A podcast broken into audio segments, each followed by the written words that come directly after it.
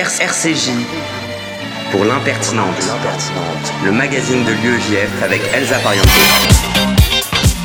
Bonjour à toutes et à tous et bienvenue dans l'impertinente, l'émission de l'UEJF sur RCJ 94.8 que vous pourrez ensuite retrouver en podcast sur l'application et sur Spotify incendié Israël avec les Juifs dedans. Jérémy a 18 ans. Lorsqu'il entend des des camarades de Sciences Po Strasbourg proférer ce souhait morbide, cette parole antisémite, après que des chants nazis ont retenti. Après le choc vient l'inconfort, la révolte, le sentiment de déranger, celui d'une injustice peut-être passagère qui pourrait alors être calmée, regrettée.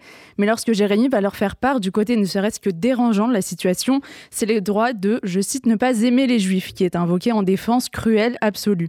Sa solitude est alors elle aussi absolue, les provocations continuent, la parole reste intime, confinée au cercle familial, comme souvent, parler fait peur ou semble inutile.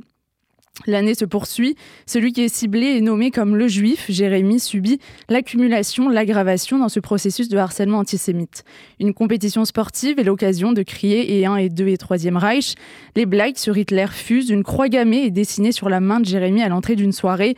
J'aurais bien aimé voir tes grands-parents mourir dans les camps, lui est ensuite déclamé.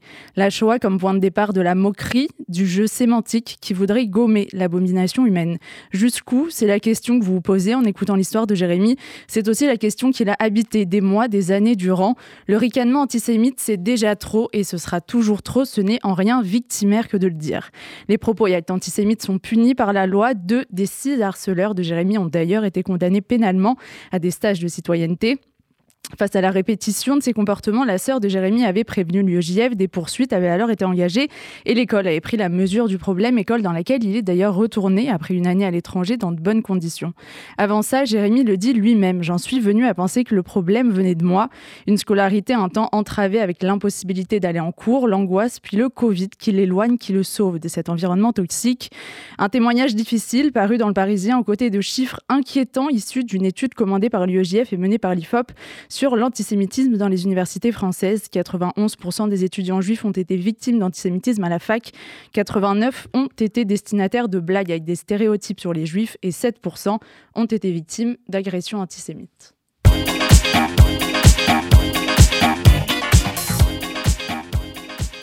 Au sommaire, ce midi, nous recevrons dans un très court instant Raphaël Yorka pour son dernier ouvrage passionnant et questionnant, le roman national des marques, le nouvel imaginaire français. Puis on retrouvera Léa Hanoun, trésorière de l'UEJF, en direct d'une cabane pour nous parler de Soukot expliqué à nos potes. Noam Meguira viendra quant à lui vous partager ses recos pop culture du moment Under the Souka. Ce sera alors au tour de Yosef Murciano de nous parler de la polémique qui a enflé ces derniers jours autour de la Bibliothèque nationale d'Israël. Puis Sephora Dalia prendra le micro pour évoquer les implications multiples de la xénogreffe. Et on terminera cette émission avec l'édito du président de l'UEJF, Samuel Lejoyeux, l'impertinente. C'est parti pour une heure. RCJ pour l'impertinente, le magazine de l'UEJF avec Elsa Pariente.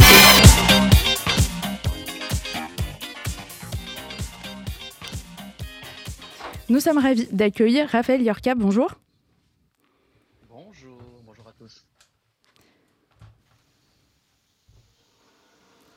Vous êtes expert associé à la Fondation Jean Jaurès est co-directeur de l'Observatoire Marque Imaginaire de Consommation et Politique, auteur de plusieurs ouvrages, La marque Macron paru en 2021, Les nouveaux masques de l'extrême droite en 2022. Vous signez cette année le roman national des marques aux éditions de l'Aube avec la Fondation Jean Jaurès. Un cheminement exigeant vers à la fois notre imaginaire et notre quotidien, les deux appuyés par la sociologie, l'histoire, des enquêtes d'opinion et des analyses de publicité éclairantes. Cet ouvrage fait réfléchir et alerte notre roman national est en panne. Si on, cesse de la, si on ne cesse pardon, de la décrire, plus personne ne raconte la France. Écrivez-vous. Comment en est-on arrivé là, Raphaël Yorka? Bon, bah, d'abord, merci pour ce résumé parce que je ne saurais le faire moi-même aussi bien. Euh, écoutez, ce livre, il, solde cinq ans de travail sur euh, la dimension politique des marques. Effectivement, l'un des éléments un peu essentiels que j'essaie de transmettre à travers ce livre, c'est de dire que les marques ne font pas que façonner des imaginaires de consommation, elles forgent beaucoup plus largement des imaginaires politiques. Et ça, je m'en suis rendu compte en, en, m'intéressant à cette euh, thématique du roman national, c'est-à-dire au fond, qui encore raconte la France aujourd'hui. Et donc, vous l'avez mentionné, euh, on a, on a, pour lancer notre notre notre étude, on a on a en fait réalisé une grande enquête avec l'institut de sondage Ifop, avec une question très simple. Qui, selon vous, raconte encore la France aujourd'hui? Donc, on proposait une liste de 10 acteurs euh, des, types, dix types d'acteurs, les journalistes, les hommes politiques, les entreprises, les artistes, etc. il y a deux enseignements assez, assez cruciaux. Le premier, c'est que la première catégorie qui arrive en tête, c'est aucune des dix sélectionnées, c'est la onzième qui était proposée, c'est personne. Donc, de manière écrasante, le premier enseignement, c'est qu'il y a un déficit de compteurs nationaux. Et le deuxième enseignement, qui est assez vertigineux, c'est de se rendre compte que le politique est tout en bas de peloton, en fait. est tout en bas du classement, sont très faibles. Euh, seulement 11% des Français estiment qu'ils sont en capacité de raconter la France. Et donc, et c'est vertigineux parce qu'en fait, c'est quand même le job du politique. Euh, au-delà de ces batailles électorales, au-delà, de la, la, conception de politique publique, le politique doit raconter le pays, doit raconter ses habitants, et le fait qu'il ne soit plus percé, euh, pendant, considéré comme, comme étant en capacité de le faire, c'est quand même un sacré déclassement symbolique. Et donc la thèse de ce livre, c'est de se dire, bah, dans ce vide laissé par le politique, s'engouffrent d'autres types d'acteurs qui, à leur tour, s'apprêtent à raconter la France, et parmi, parmi ces acteurs, les marques commerciales. Est-ce que justement ces marques qui prennent euh, cet espace euh, le font parce qu'il est là, il est intéressant sur le plan euh, mercantile ou est-ce qu'il y a quelque chose de plus conscient, voire idéologique? Alors effectivement, le, premier, le premier aspect, vous avez raison de commencer par ça, parce que elles le font d'abord parce que ça marche. Mhm.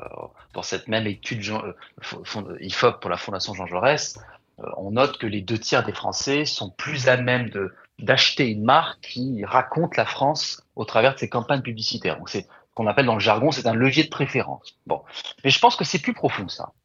C'est plus profond que ça parce que je, crois que ça, rejoint un phénomène beaucoup plus large qui, questionne en fait le renouvellement de la nature même du capitalisme et, de, et, et du rôle que jouent les marques aujourd'hui dans notre société. Moi, j'essaie d'avancer l'idée que euh, les marques se construisent de plus en plus en miroir du politique. Ça, je trouve que c'est très important de le souligner. C'est-à-dire que cette grande promesse du politique qui consistait à dire on va changer la vie des gens, eh bien, au gré de désillusions successives, et j'en ferai pas la chronologie, mais d'autres l'ont fait mieux que moi, mais au gré de désillusions successives, au fond, il y a une désaffection très profonde du politique. Et les marques, précisément, se placent en une sorte de réceptacle, réceptacle actif de cette désillusion, en promettant à leur tour de réendosser la noblesse du politique et surtout d'en corriger les lacunes.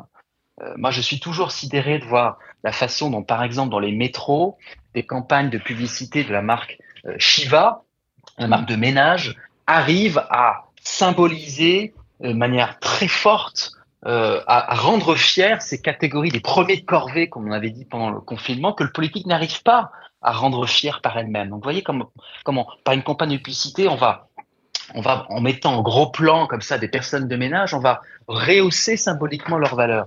Et deuxième exemple, quand Michel-Édouard Leclerc, en période d'inflation, dit bah moi demain j'appuie sur un bouton et immédiatement j'ai 400 produits euh, bloqués sur tout le territoire pour lutter contre euh, l'érosion du pouvoir d'achat, on creuse, se joue cette espèce de concurrence entre marque et politique. Et c'est là-dessus que j'ai voulu mettre le doigt parce que je pense que c'est assez largement un impensé et dans notre société et surtout, y compris euh, de nos dirigeants politiques.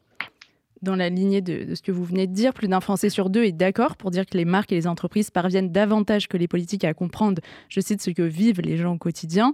C'est d'autant plus prégnant chez les catégories populaires. Est-ce que dans le fait d'être plus perméable au discours des marques alors qu'on peut a priori s'acheter moins de choses Est-ce qu'il y a un enjeu politique fort ici?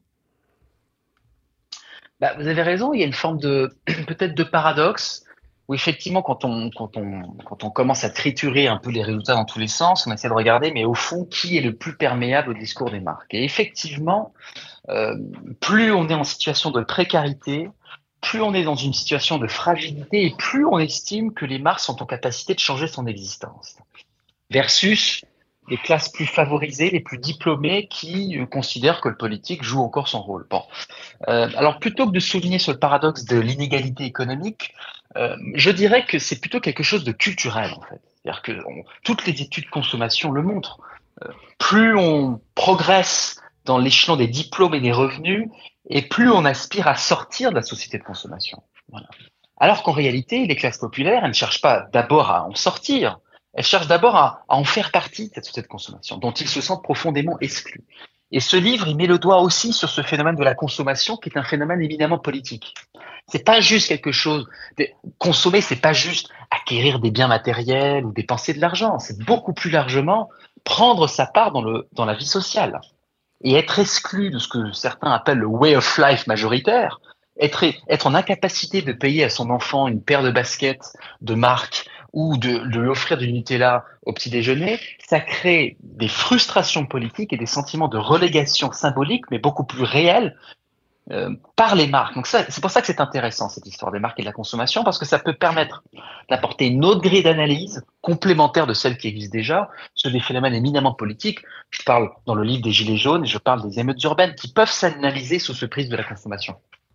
Vous soulignez en effet qu'il y a du politique dans euh, la consommation. Aux États-Unis comme en France, la consommation a pu à un moment être vectrice euh, de liberté, d'égalité. Est-ce que la fraternité, c'est une valeur un peu euh, préservée de la mainmise des marques ou alors elles n'osent pas s'y aventurer? Alors je ne pense pas. c'est intéressant que vous fassiez cette analyse. je, crois au contraire que les marques ont compris que c'est dans une société qui manque cruellement de vivre ensemble qu'au fond, elle pouvait jouer un rôle de, pour tisser des liens peut-être plus factices que les liens politiques ou religieux comme autrefois, mais, ou comme encore aujourd'hui, mais des liens, disons, consuméristes qui réunissent des, des, des gens qui, a priori, n'ont peut-être rien à faire ensemble. Euh, J'en veux pour preuve pas mal de campagnes publicitaires qui, au fond, disent la chose suivante. Il existe des communautés de consommation. C'est-à-dire que l'existence même d'une communauté de gens qui n'ont rien à faire ensemble, a priori, mais par le simple fait de consommer des produits et des services, se retrouvent dans une forme de, lien et d'appartenance et de reconnaissance réciproque euh, de, liens fédérateurs euh, les marques sont en train d'appuyer là-dessus. Ce qui pose, et je voudrais quand même euh, appuyer sur cette idée-là, ça pose d'immenses difficultés politiques et démocratiques. C'est-à-dire que je reprends cette notion de communauté. On a de cesse dans le débat médiatique de souligner le communautarisme de notre société ou de parler d'archipélisation de communautés qui se replieraient sur elles. On parle insuffisamment d'une autre forme de communautarisme, c'est le communautarisme des marques. Et là, il y a quelque chose d'éminemment politique. Il y a, pour certaines d'entre elles, pas toutes évidemment, mais pour les plus grandes communautés, je pense à la communauté numérique. Euh, voyez Facebook, voyez Twitter, voyez. Bah, ces communautés-là se forment et constituent une force de frappe assez incroyable en réalité. Et, on le voit bien quand, Facebook modifie euh, tel ou tel algorithme, quand, Elon Musk prend le contrôle de Twitter et change la constitution même du lien communautaire qui a affidie les gens entre eux, immédiatement, ça cause, ça a des répercussions dans le monde réel.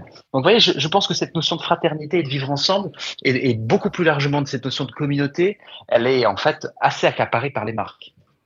Il y a aussi la question du rôle politique euh, des marques. Euh, ça a été le cas contre Trump en 2016, par exemple. Airbnb qui offre des logements aux réfugiés. Euh, Dove qui se moque des alternatives fight. C'est des exemples qu'on retrouve dans votre livre. Quel est l'impact de ces campagnes, à la fois sur la symbolique et concrètement sur la campagne électorale américaine? Alors, la thèse que j'ai avancée, euh, c'est qu'il s'est passé quelque chose de très important lors de l'élection de Donald Trump aux États-Unis, c'est que immédiatement, dans un pays qui avait l'habitude d'avoir deux de, de voix en réalité, une voix démocrate et une voix républicaine, eh bien en fait l'éviction de, de, d'Hillary Clinton et la défaite surprise du camp démocrate a rendu totalement aphone cette moitié de l'Amérique.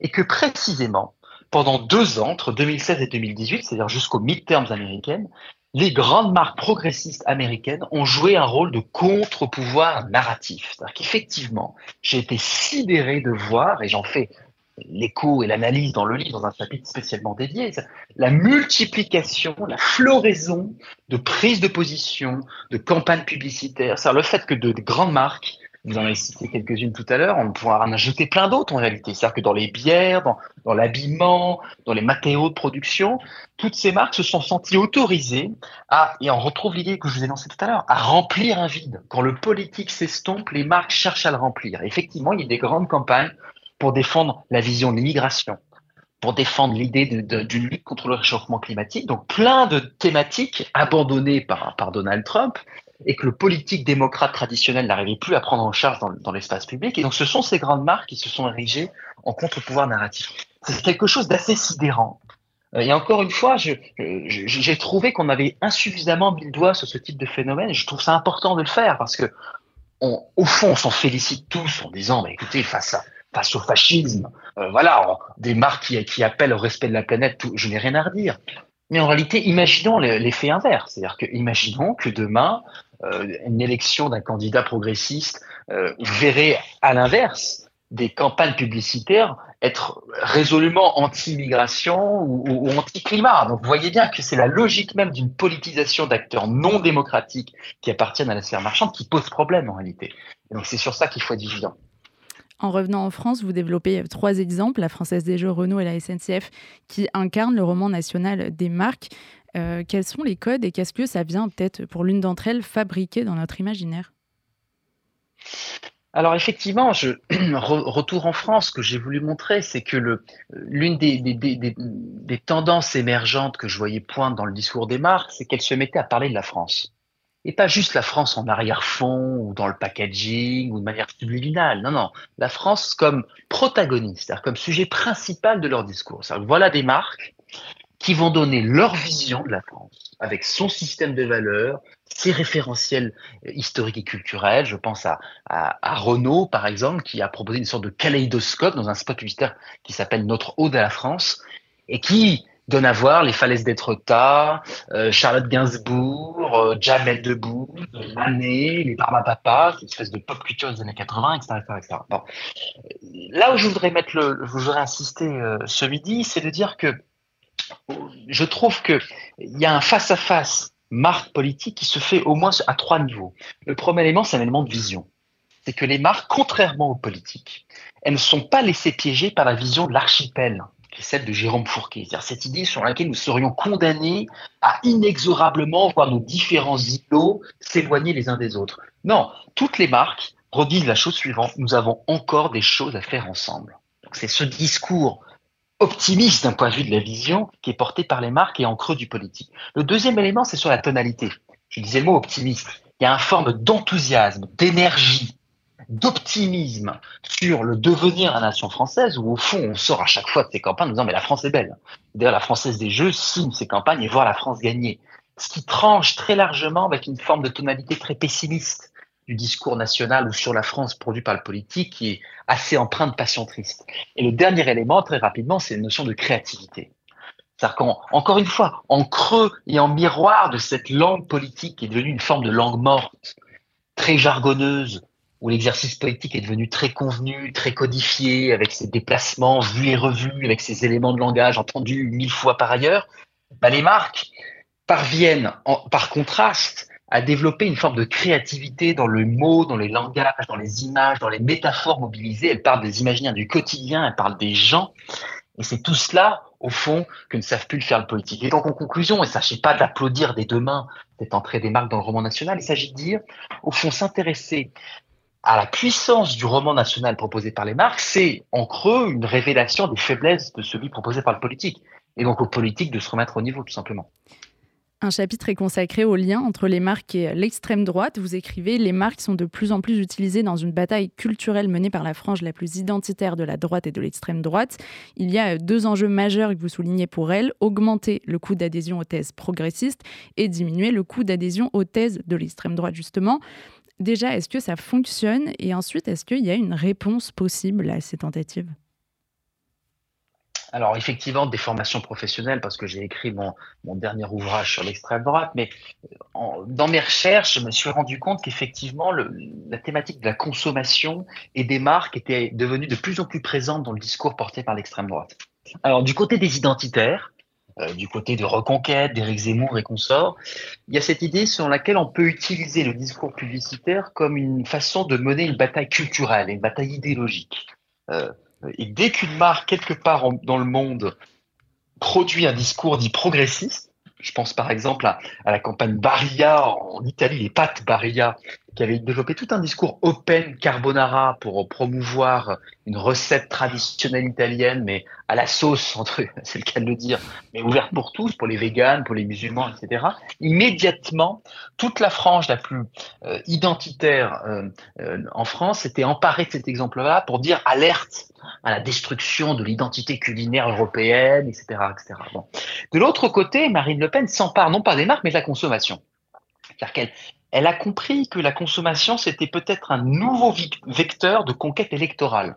Je veux deux, j'en veux pour prendre deux exemples très rapidement. Le premier, c'est la façon dont elle s'est construite son image de candidate du pouvoir d'achat lors des dernières élections présidentielles, avec cette mesure très simple, la suppression de la TVA sur, je cite, un panier de produits de première nécessité. Et en disant ça, elle parle comme Leclerc, comme Intermarché, comme Carrefour. Elle maîtrise la langue de la grande distribution pour proposer une mesure de politique publique, ce qui est très malin parce que, encore une fois, des millions de Français voient ça tous les week-ends ou tous les jours dans les, supermarchés, dans les hypermarchés.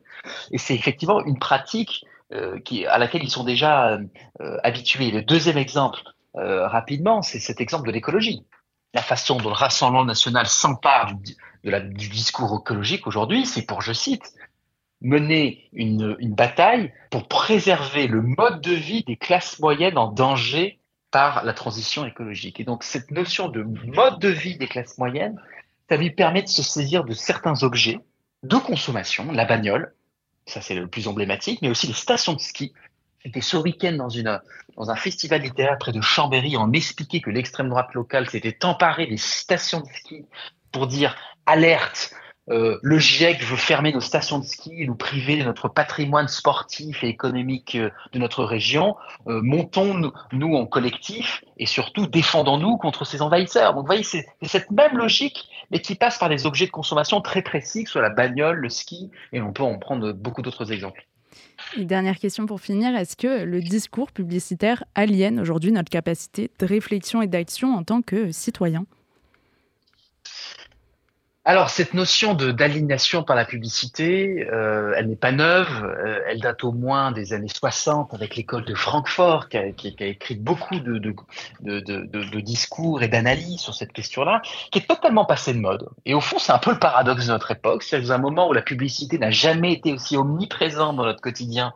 Les études montrent qu'on est, on est exposé entre 2000 et 3000 messages publicitaires par jour hein, dans des grandes villes, hein. donc c'est absolument considérable au fond, on a cessé d'interroger l'impact intime, individuel et, même national, puisque je m'adresse là aux imaginaires de politiques nationaux, de ce discours publicitaire. Eh bien, au fond, euh, l'idée, c'est de, remettre ce sujet de l'impact publicitaire sur, la place publique, parce que je, prends un seul exemple. La façon dont certains mots, certaines expressions ont été privatisées. Euh, j'en veux pour preuve l'exemple de la liberté. La liberté, c'est un concept éminemment politique éminemment puissant, éminemment civique, qui vient remuer ce qu'on a de plus cher dans nos tripes. Enfin, voilà, on s'est battu pour la liberté notre passé politique. On a même fait des révolutions. Bon. Eh bien, précisément, lorsque François Sureau, dans son tract Gallimard, s'inquiétait de la disparition du goût pour la liberté. Moi, j'en veux, euh, enfin, l'une des clés d'interprétation que je propose, c'est la chose suivante, c'est comment est-ce que le citoyen pourrait s'inquiéter d'un recul des libertés alors même que toutes les marques passent leur vie à promouvoir une forme de liberté, mais qui n'est pas une liberté politique, qui est une liberté consumériste, c'est-à-dire qu'il y a un détournement de sens marchand où on évite la dimension politique viscérale de ce concept de liberté pour au fond ne retenir que cette, cette proportion à, de liberté, mais liberté à consommer. Donc vous voyez, ça, je trouve ça important de, de réactualiser les critiques traditionnelles autour du discours publicitaire pour alerter les citoyens sur ce phénomène notamment de privatisation d'expression et de concepts commun et de concepts politiques. Un grand merci d'avoir été avec nous, Raphaël Yorka. Je rappelle le titre de votre livre passionnant, Le roman démarque le nouvel imaginaire français aux éditions de l'Aube avec la Fondation Jean Jaurès à retrouver en librairie. Quant à nous, on se retrouve après un peu de musique, c'est Puzzle Doré.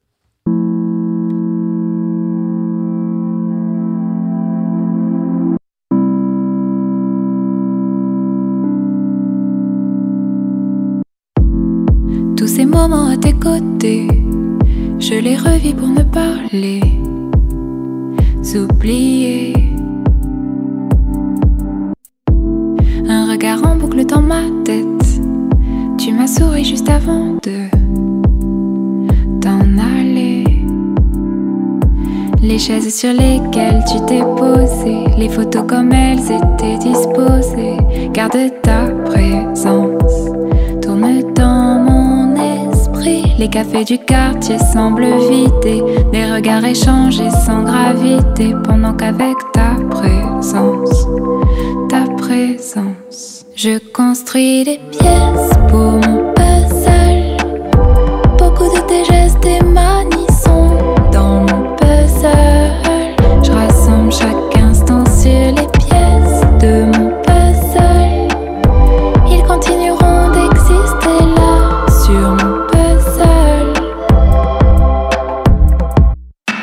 à petit, l'histoire s'assemble à mesure qu'elle s'écrit. Parfois un peu réelle, un peu réécrite. Qu'importe le temps qu'il me faut pour les revivre. Tant que ce peu d'instants ne tombe pas dans l'oubli. Petit à petit, la mémoire s'organise tout autour de ces petites pièces. Contenant quelques-uns de tes gestes. Et quelques sourires dans tes yeux. Les chaises sur lesquelles tu t'es posé. Les photos comme elles étaient disposées. Garde ta présence. Du quartier semblent vidés. Des regards échangés sans gravité. Pendant qu'avec ta présence, ta présence, je construis des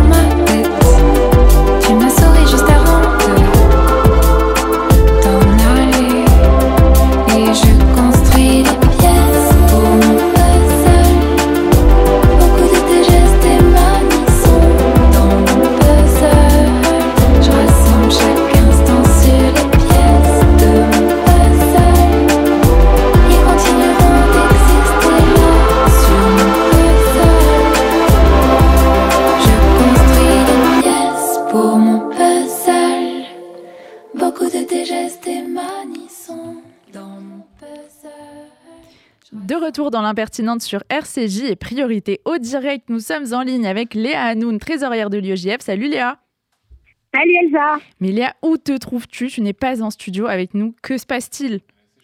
Non, tu as raison, c'est la priorité au direct parce qu'aujourd'hui, je suis à Lorte-Montreuil. Lorte-Montreuil, c'est une école euh, qui va euh, du lycée jusqu'au supérieur et qui a une particularité, c'est que c'est une école juive avec des étudiants non juifs qui peuvent également, évidemment, euh, s'inscrire.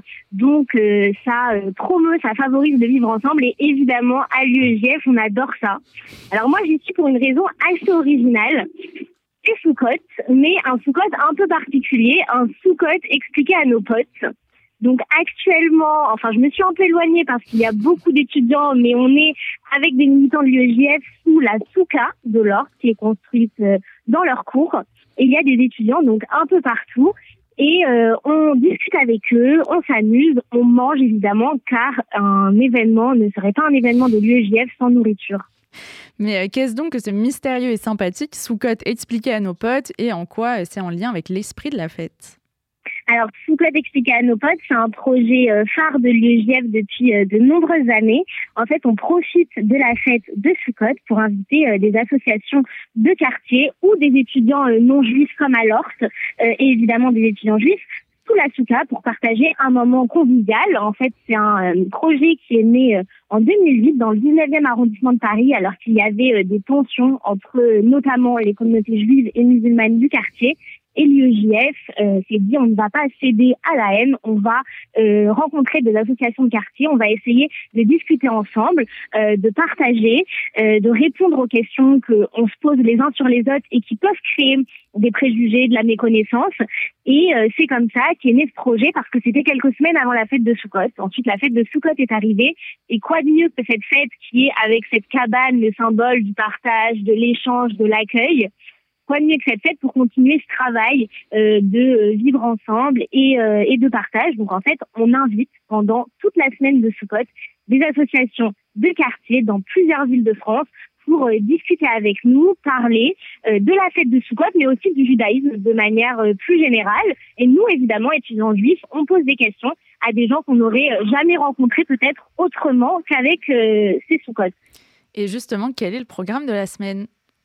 Alors, le programme de la semaine, il est chargé et vous y êtes tous invités, évidemment. Euh, ce soir, donc aujourd'hui, on est à l'ordre ce midi. Ce soir, il y a un sous-code expliqué à nos potes à Strasbourg. Alors, je vous invite à vous inscrire sur le Insta de l'UEJF Strasbourg. Demain après-midi, on sera à Sarcelles. Demain soir, à Aubervilliers avec notre partenaire euh, Jalon pour la paix qui est une association de la ville.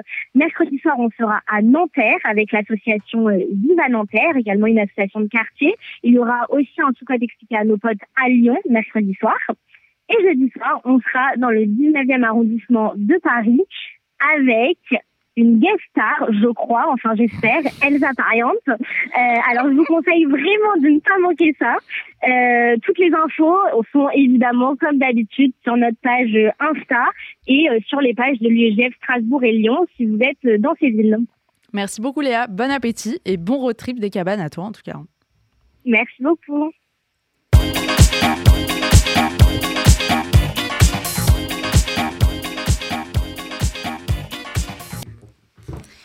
Il s'est installé sous Sasuka dans la Creuse pour se ressourcer et parce que euh, le prix du mètre carré y est pas cher, on va pas se mentir. Aujourd'hui, il nous parle musée et jeux vidéo, mais pas que. Noam, c'est à toi.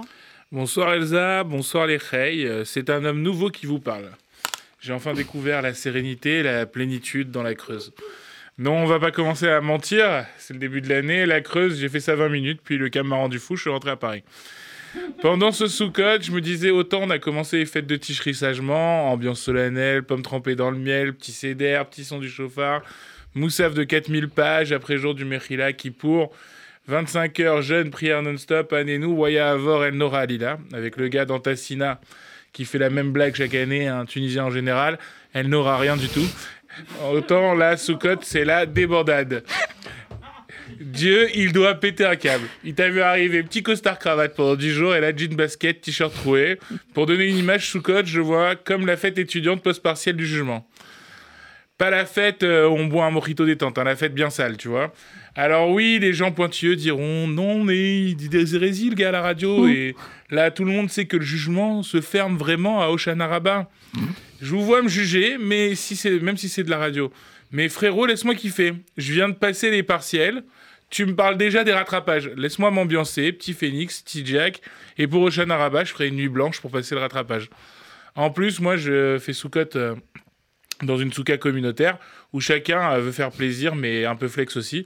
Du coup, t'en as un, il t'appelle et il dit euh, eh, J'ai un phénix 30 ans d'âge, l'autre, euh, j'ai une Bocha Platinum, et moi, un whisky vieilli en fût de licorne 200 ans d'âge. Autant vous dire que j'étais complètement rapta ces fêtes. Noam, tu étais rapta, malgré ton état, tu vas expliquer ça à nos auditeurs. Oui, alors rapta, qui vient de l'arabe rapta. Euh, rapta en arabe, ça veut dire brin de zinc. Et brin de zinc, mmh. qu'est-ce que ça veut dire en français? J'ai découvert ça moi aussi.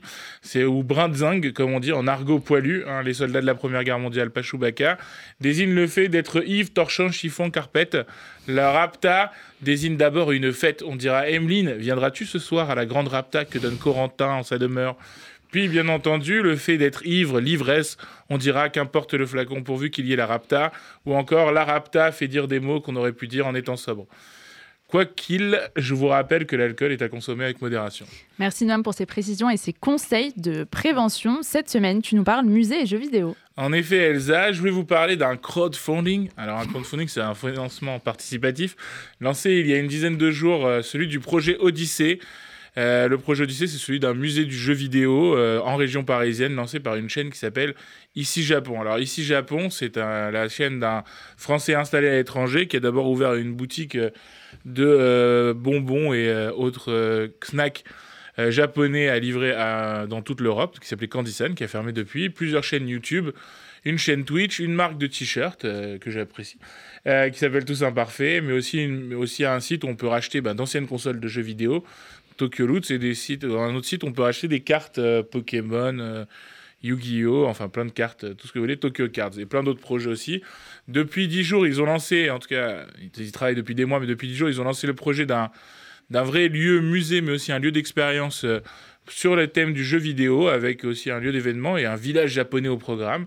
Ça a démarré de ouf, puisque le site a planté deux fois, euh, pendant deux jours en tout cas, euh, et personne n'a pu donner de l'argent, mais malgré tout ça, aujourd'hui, on est à en 10 jours à 10 000 contributeurs pour 900, plus de 977 000 euros récoltés. Donc il vous reste environ un mois pour participer. Et si comme moi vous pensez que le, jeu vidéo que les jeux vidéo sont aussi les témoins des évolutions de nos sociétés et de nos loisirs, mais aussi de nos mentalités. Je vous invite à participer sur KissKissBankBank, sur la page du projet Odyssée, et les contreparties d'ailleurs sont formidables, des livres, des t-shirts, des visites privées, etc. En tout cas, c'est un village japonais, on ira. Et sinon, en bref, très bref, on se cultive comment? Alors, en très bref, on se cultive avec la série Sous contrôle sur Arte, TV. Euh, ça raconte l'histoire d'une euh, directrice d'ONG qui est propulsée ministre des Affaires étrangères et qui découvre bah, les coulisses de la diplomatie et de la politique. C'est une série à la fois comique et aussi un peu politique, euh, portée par une Léa Drucker, selon Arte, jubilatoire, en femme de tête idéaliste confrontée à l'exercice du pouvoir dont elle ne connaît pas tous les codes. Sinon, ben, si vous vous ennuyez et que vous voulez voir une autre femme de pouvoir, vous pouvez voir Bernadette, le biopic sur Brigitte Macron, non je déconne, sur Bernadette Chirac. Là aussi, euh, ben, on revoit la vie de, Bernadette euh, pendant euh, ces années à l'Élysée. Et je vous l'annonce en exclusivité, la grève des scénaristes est terminée. Ça y est, la production de Cobra Kai a pu reprendre, donc Cobra Kai va arriver. Et je vous invite bien sûr à regarder Cobra Kai sur Netflix. Bonne journée à tous. Merci beaucoup Noam et on se retrouve après euh, le dernier son d'Ed Sheeran, That's On Me. Is this just getting older? I can't get away from this rain. I'm starting to think that it's me, and I wanna just create things. But the longer it takes, I feel drained. Can't remember the day I've been sober. Not in a place to take blame. Any more weight, I might break. Tell me, do you feel the same? Guess we all go the same way. I'm in a bit of a mess here. Count to ten and hope to disappear. I never did my homework. Could I have been more than this? Finding a way to exist within a world with no risk. Forcing a shoot that won't fit. I spend most of the day stolen, making excuses for it. Saying it helped to write this, but on the real, I'm tight lipped. Shooting a shot that I'll miss. And it's so far from near. Why the hell am I still here? This is not the end of our lives. This is just a bump in the ride. I know that it will be alright. If it's not, then we're. We I can't help myself but cry every time that I realize maybe I'll never find my smile. But who's to blame? Well, that's on me. Well, that's on me. Well, that's on me. Now that the weather is colder, nothing is masking this pain. The summer was here but won't stay, and we are inside like all day, regretting the things that we say. And it takes a toll, yeah. Conversation won't end. Being a rock for your friends, cracks on the surface don't mend. We only break, we don't bend. And you think it was so clear. But I can't see nothing but the fear. I'm feeling so bloated, thinking the salad won't do. Might as well open up to. De retour dans l'impertinente, l'émission de l'UEGF sur RCJ, on retrouve Youssef Murciano qui réussit à allier ces deux choses, pas forcément très en lien, la politique israélienne et la littérature. Je viens de me rendre compte que j'ai fait une faute d'orthographe exceptionnelle euh, dans la relance. Tout le monde a bien sûr euh, suivi l'immense feuilleton politique de la décennie en Israël, manif samedi après samedi, des voitures qui rentrent sur des gens, des drapeaux d'Israël partout, tu sais plus où donner de la tête, tout le monde devient spécialiste euh, du droit constitutionnel. On a passé l'été, j'ai passé l'été à essayer de comprendre le balagan de la société israélienne actuelle. Avec les Univ, on est parti partout pour rencontrer et discuter. La conclusion, chère Elsa, est évidente. Ce qui se joue, je vais vous le dire si vous n'avez pas compris, ce n'est pas une vulgaire polémique autour du bien fondé ou non d'une Cour suprême.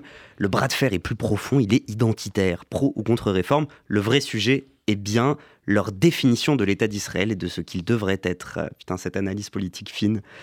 Le problème avec ce genre de polémique identitaire, c'est qu'elle éclabousse toutes les strates de la société. C'est le genre de question qui s'insinue chez les gens, qui, qui empêche la bonne marche des choses, qui paralyse.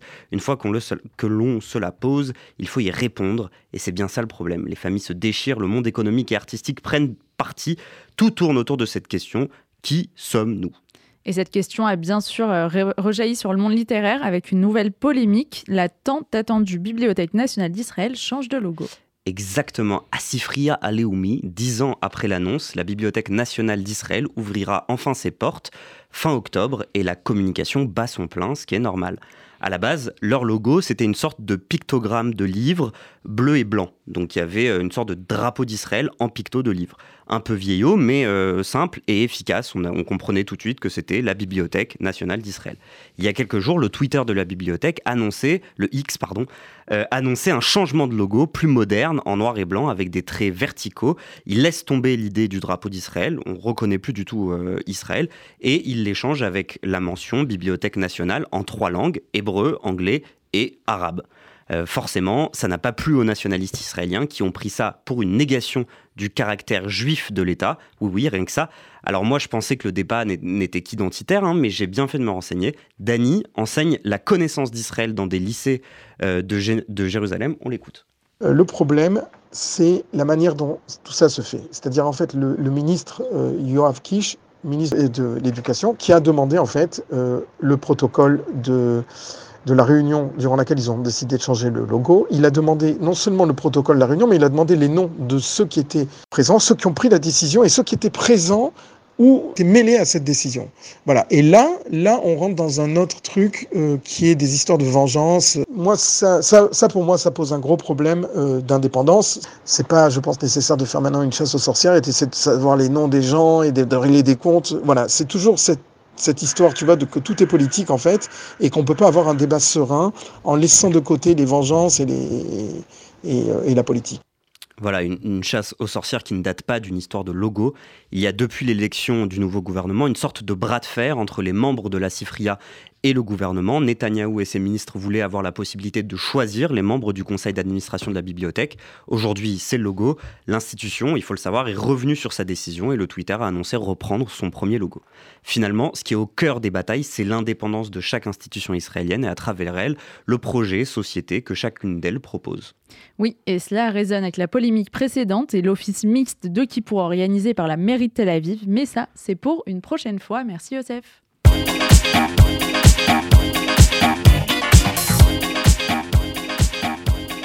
Nous sommes avec Sephora Gdalia pour une chronique d'actualité. Salut Sephora. Hello Elsa, bonjour à tous. En ce premier lundi d'octobre, il est temps de faire le bilan de septembre 2023. Un mois rythmé par les célébrations dans la communauté juive, certes, mais finalement peu reluisant d'un point de vue général au vu des dernières actualités. Entre autres, et pour ne citer que les moins graves, Paris est envahi, on le sait, par les punaises de lit. Il n'y a plus que les plus téméraires pour oser s'asseoir dans le métro ou se rendre au ciné.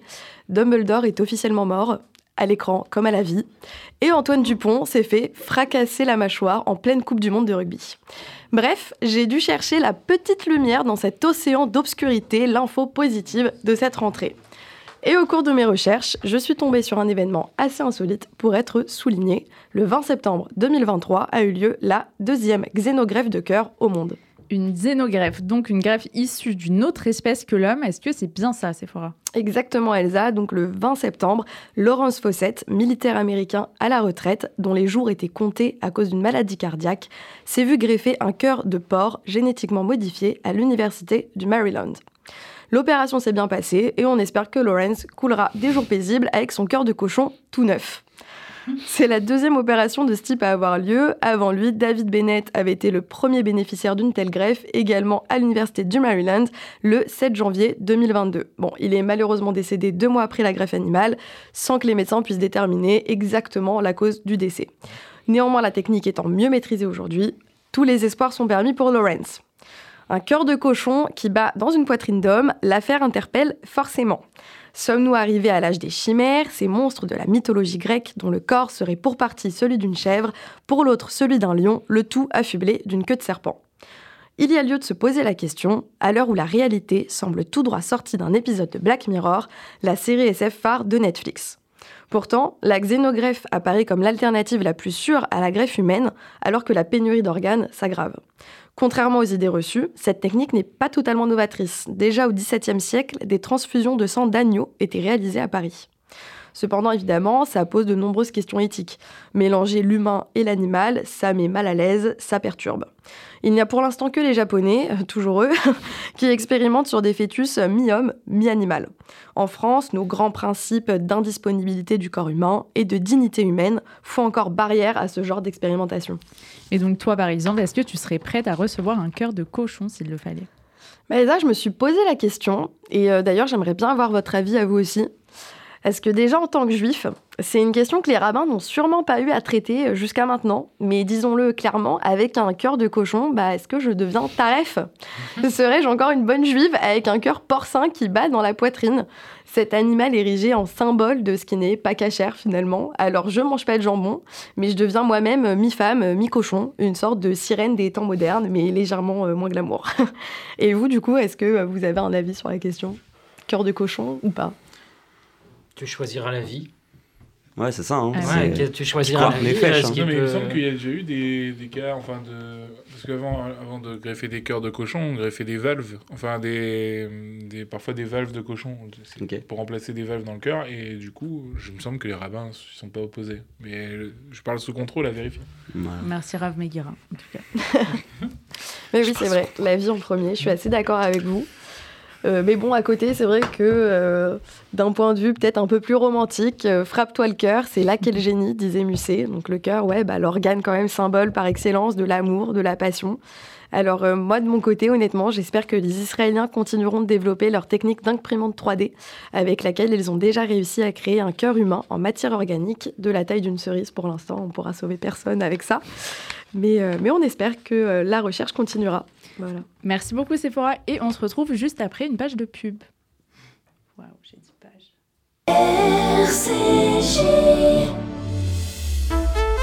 Avec le FSJU, c'est le moment d'être meilleur, le moment de protéger les plus fragiles, d'agir au quotidien pour notre jeunesse, de soutenir des actions humanitaires en Israël. Depuis 75 ans, en soutenant les actions du Fonds social juif unifié, votre générosité permet une vie meilleure pour tous. C'est le moment d'être meilleur. Donnez maintenant sur fsju.org. Le FSJU et toutes ses équipes vous souhaitent une belle et douce année. Shanatova. Moi, euh, oui, oui, je jette de l'argent par les fenêtres. Mais uniquement sur les autoroutes. Parce que sinon, je fais appel à Best Fenêtre. De la porte d'entrée à la pergola, en passant par les volets roulants, ils s'occupent de tout. Et comme ils sont qualifiés RGE Calibat, je suis tranquille. Ah, j'ai oublié de vous dire. Avec eux, je bénéficie même des aides de l'État. Particuliers, professionnels, collectivités, Best Fenêtre, 132 rue de Bagnolet, Paris 20e. 01 43 73 36 36. Best Fenêtre, la qualité au meilleur prix. Tu as entre 17 et 30 ans, tu portes un projet innovant qui dynamise le monde juif et tu sens qu'avec un coup de pouce, ton initiative pourrait décoller, l'appel à projet Noé est fait pour toi. Si ton projet est retenu, tu bénéficieras d'une bourse jusqu'à 10 000 euros, d'un incubateur de 6 mois avec des mentors, les workshops Noé et d'une visibilité média sur les réseaux du FSJU. Alors n'attends plus, dépose ton dossier de candidature dès maintenant sur noépourlajeunesse.org, rubrique appel à projet Noé. noépourlajeunesse.org. Depuis près de 120 ans, le KKL reconstruit le pays d'Israël. Parcs, forêts, réservoirs d'eau, infrastructures, programmes éducatifs. En léguant tout ou partie de votre patrimoine, vous participerez au projet sioniste et laisserez votre empreinte en terre d'Israël. Contactez en toute discrétion et sans engagement le KKL et demandez l'INDA. KKL 01 42 86 88 88 01 42 86 88 88. Pour sa rentrée, le Centre d'art et de culture vous convie à une soirée 100% marocaine. Les Juifs du Maroc, une histoire singulière, rencontre, débat, cocktail marocain, mercredi 11 octobre à 20h à l'Espace Rachi, Paris 5e. Les Juifs du Maroc, une histoire singulière, mercredi 11 octobre à 20h à l'Espace Rachi, réservation culture-juive.fr ou au 01 42 17 10 38. Frankie Perez et sa Dream Team. La signature musicale des plus belles réceptions. Après avoir enflammé les plus beaux dance floors américains, De retour des États-Unis pour la réussite de votre événement. En France ou en Israël. Get ready. Info et dispo 01 41 43 25 05. 01 41 43 25 05. Et sur franquiperez.com.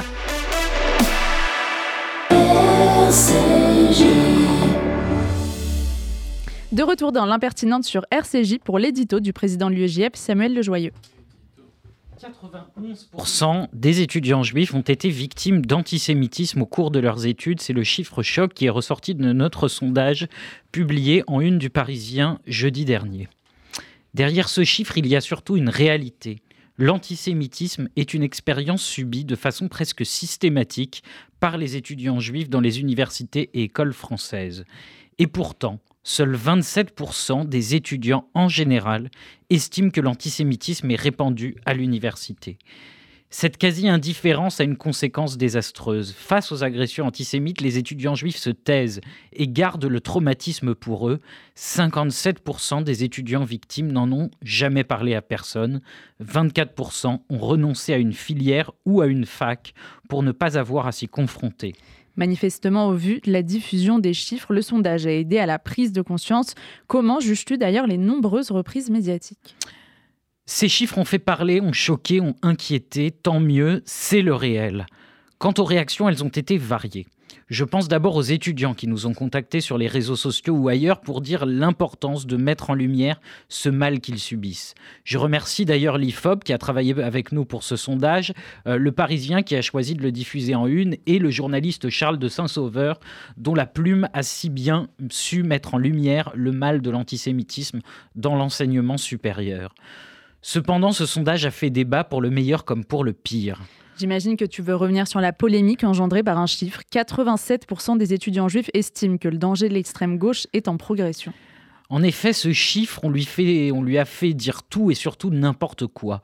D'un côté, il y a eu les réactions de la France insoumise par la voix d'Alexis Corbière qui a une nouvelle fois nié sur Europe 1 l'existence de paroles antisémites à la France insoumise.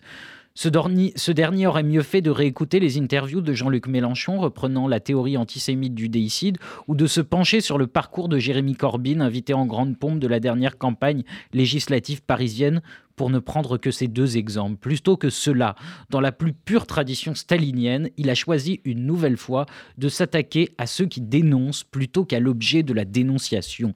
Nous devrions ainsi être moins mous face à Zemmour, c'est ce qu'il a dit, euh, alors que nous venons de le faire condamner un comble. Oui, ces étudiants juifs ont tellement peur du danger de l'extrême gauche, c'est avant tout à cause de cette attitude visant à nier tout antisémitisme dans leur propre camp.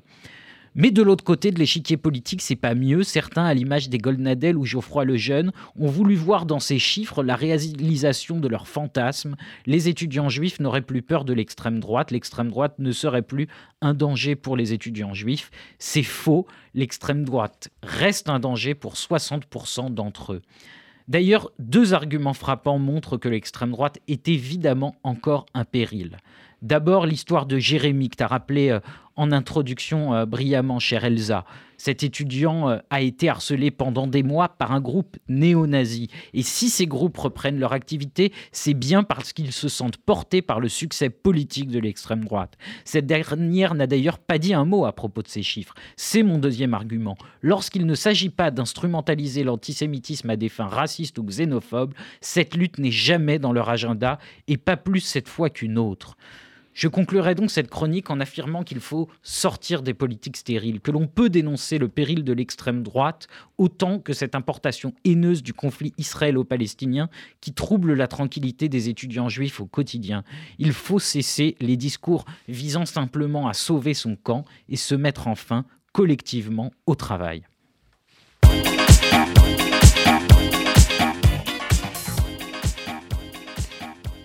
L'impertinente sur RCJ, c'est maintenant l'heure de se quitter. C'était un vrai plaisir de se retrouver, de partager cette émission avec vous. Un grand merci à tous invités chroniqueurs et merci à Théo pour la réalisation de cette émission. On se retrouve le lundi 16 octobre, toujours à 13h. D'ici là, portez-vous bien, passez de bonnes fêtes de Soukot Acte 2. Suivez l'actualité de l'UJF sur tous les réseaux et retrouvez la suite des programmes d'RCJ à partir de 23h. RCJ pour l'impertinente, le magazine de l'UEJF avec Elsa Pariente.